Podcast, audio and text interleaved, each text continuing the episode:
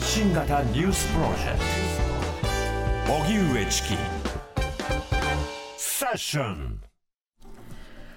TBS ラジオキーステーションに生放送でお送りしているセッション。ここからは最新のニュースをお送りするデイリーニュースセッション。まずはこちらのニュースからです。能登半島地震の発生から3週間。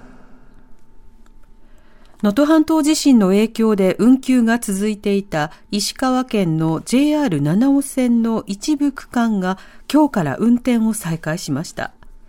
また、共同通信によりますと、珠洲市と能登町の小中学校11校が通常授業を再開し、西町の全20校の休校が解消しました。一方、林官房長官は復旧に向けて、高齢者が住む老朽化した住宅の耐震化などが課題だという認識を示しました。能登半島地震では被害が拡大した要因として、住宅の耐震化率が低いことが指摘されていて、被害が特に大きかった輪島市は46.1%、珠洲市は51%と、いずれも都市部に比べて低い水準となっているということです。さらに、時事通信によりますと、被災地では慣れない長期間の避難生活を強いられ、体調や持病を悪化させる高齢者が相次いでいるということです。アメリカ大統領選、デサンティス候補が撤退を表明。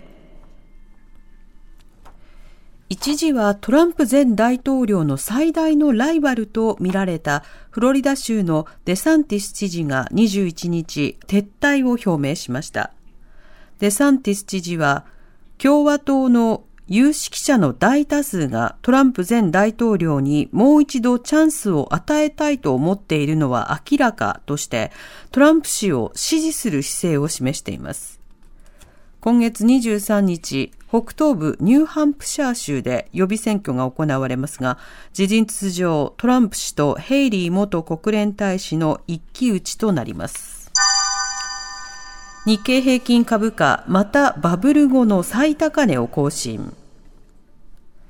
今日の東京株式市場で日経平均株価は先週末より583円高い36,546円で取引を終え、バブル後の最高値を先週末に続き2営業日連続で更新しました。終値が3万6000円を超えるのは1990年2月以来33年11ヶ月ぶりです。先週末、ニューヨーク市場でダウ平均株価などの主要指数が史上最高値を更新したことを追い風に、日本市場でもほぼ全面高の展開となりました。また、今日から開かれている日銀の金融政策決定会合で、市場では現在の大規模な金融緩和策を維持するとの見方が強く、相場の下支えになっているとみられます。ガザの死者2万5千人を超えたか。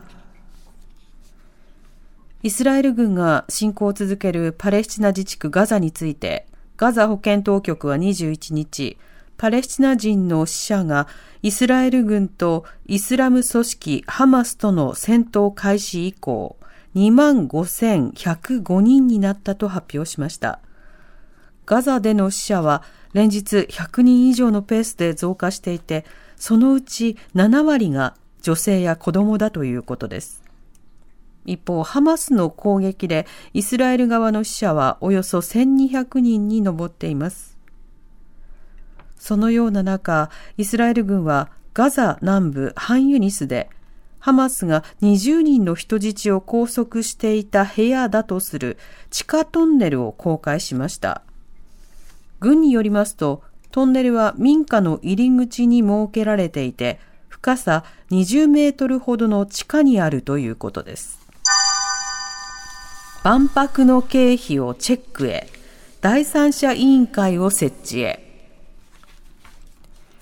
2025年の大阪・関西万博をめぐり、岸田総理は今日、総理官邸で斉藤経済産業大臣と自見万博担当大臣と面会し、能登半島地震の復興に支障がないよう準備を進めることを斉藤大臣に指示しました。これは面会後に斉藤大臣が記者団の取材に対して明らかにしたものです。また、斉藤大臣は経産省で委員会を作ってこれからしっかりとチェックしたいとしていて、経費が適切に使われているか定期的にチェックする第三者の委員会を設ける考えを表明。万博をめぐっては、海外パビリオンの建設本格化に伴って資材需要が高まり、被災地復興の妨げになるとの見方も出ていました。以上、デイリーニュースセッションでした。お知らせに続いて TBS ラジオショッピングです。